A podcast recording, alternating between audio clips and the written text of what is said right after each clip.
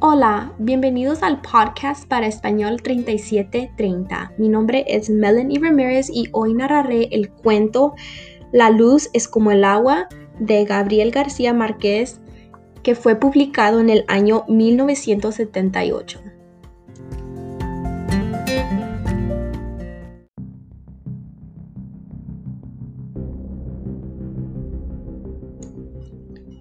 En Navidad los niños volvieron a pedir un bote de remos. De acuerdo, dijo el papá, lo compraremos cuando volvamos a Cartagena. Toto de nueve años y Joel de siete estaban más decididos de lo que sus padres creían. No, dijeron a coro, nos hace falta ahora y aquí. Para empezar, dijo la madre, aquí no hay más aguas navegables que la que sale de la ducha.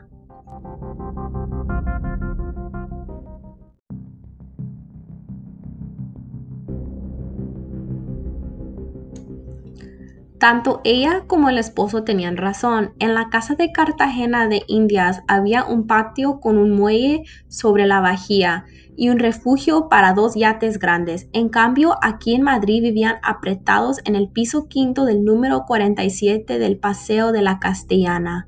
Pero al fin ni él ni ella pudieron negarse, porque les habían prometido un bote de remos con su sextante y su brújula si se ganaban el laurel del tercer año de primaria, y se lo habían ganado. Así que el papá compró todo sin decirle nada a su esposa, que era la más reacia a pagar deudas de juego. Era un precioso bote de aluminio con un hilo dorado en la línea de flotación.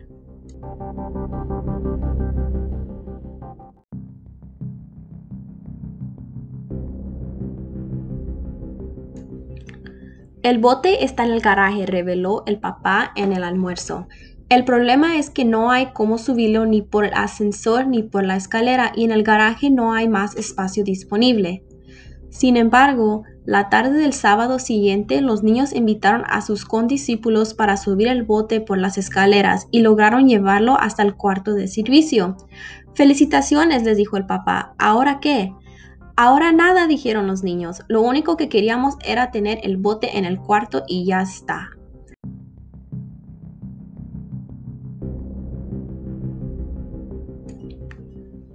La noche del miércoles, como todos los miércoles, los padres se fueron al cine. Los niños, dueños y señores de la casa cerraron puertas y ventanas y rompieron la bombilla encendida de una lámpara de la sala. Un chorro de luz dorada y fresca como el agua empezó a salir de la bombilla rota. Lo dejaron correr hasta que el nivel llegó a cuatro palmos. Entonces cortaron la corriente, sacaron el bote y navegaron a placer por entre las islas de la casa. Esta aventura fabulosa fue el resultado de una ligereza mía cuando participaba en un seminario sobre la poesía de los utensilios domésticos. Toto me preguntó cómo era que la luz se encendía con solo apretar un botón y yo no tuve el valor de pensarlo dos veces. La luz es como el agua, le contesté. Uno abre el grifo y sale. De modo que siguieron navegando los miércoles en la noche aprendiendo el manejo del sextante y la brújula hasta que los padres regresaban del cine y los encontraban dormidos como ángeles de tierra firme. Meses después, ansiosos de ir más lejos, pidieron un equipo de pesca submarina con todo, máscaras, aletas, tanques y escopetas de aire comprimido. Está mal que tengan en el cuarto de servicio un bote de remos que no les sirva para nada, dijo el padre. Pero está peor que quieran tener además equipos de buceo. ¿Y si nos ganamos la gardenia de oro del primer semestre? dijo Joel. No, dijo la madre asustada, ya no más.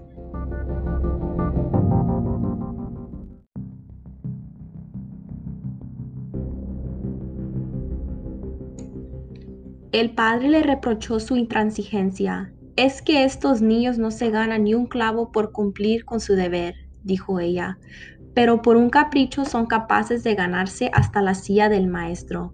Los padres no dijeron al fin ni que sí ni que no, pero Toto y Joel, que habían sido los últimos en los dos años anteriores, se ganaron en julio las dos gardenias de oro y el reconocimiento público del rector.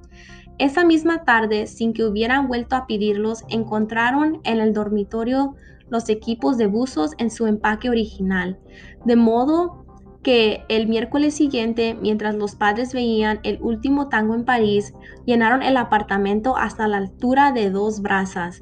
Bucearon como tiburones mansos por debajo de los muebles y las camas y rescataron del fondo de la luz las cosas que durante años se habían perdido en la oscuridad.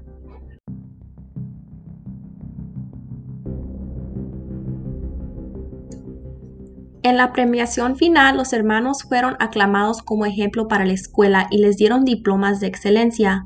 Esta vez no tuvieron que pedir nada porque los padres les preguntaron qué querían.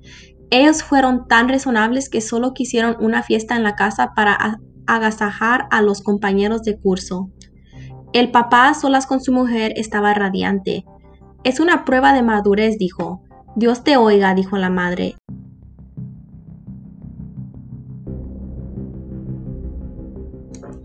El miércoles siguiente, mientras los padres veían la batalla de Argel, la gente que pasó por la castellana vio una cascada de luz que caía de un viejo edificio escondido entre los árboles.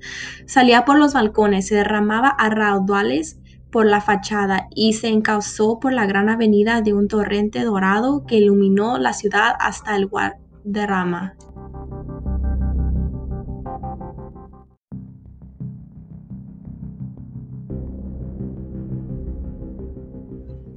Llenos de urgencia, los bomberos forzaron la puerta del quinto piso y encontraron la casa rebosada de luz hasta el techo. El sofá y los sillones forrados en piel de leopardo flotaban en la sala a distintos niveles. Entre las botellas del bar y el piano de cola y su mantón de Manila que aleteaba a media agua con su mantarraya de oro. Los utensilios domésticos en la plenitud de su poesía volaban con sus propias alas por el cielo de la cocina. Los instrumentos de la banda de guerra que los niños usaban para bailar flotaban al garrete entre los peces de colores liberados de la pecera de mamá, que eran los únicos que flotaban vivos y felices en la vasta ciénaga iluminada. En el cuarto del baño flotaban los cepillos de dientes de todos, los preservativos de papá, los pomos de cremas y la dentadura de repuesto de mamá. Y el televisor de la alcoba principal flotaba de, de, costado, todavía encendido en el último episodio de la película de Medianoche Prohibida para niños.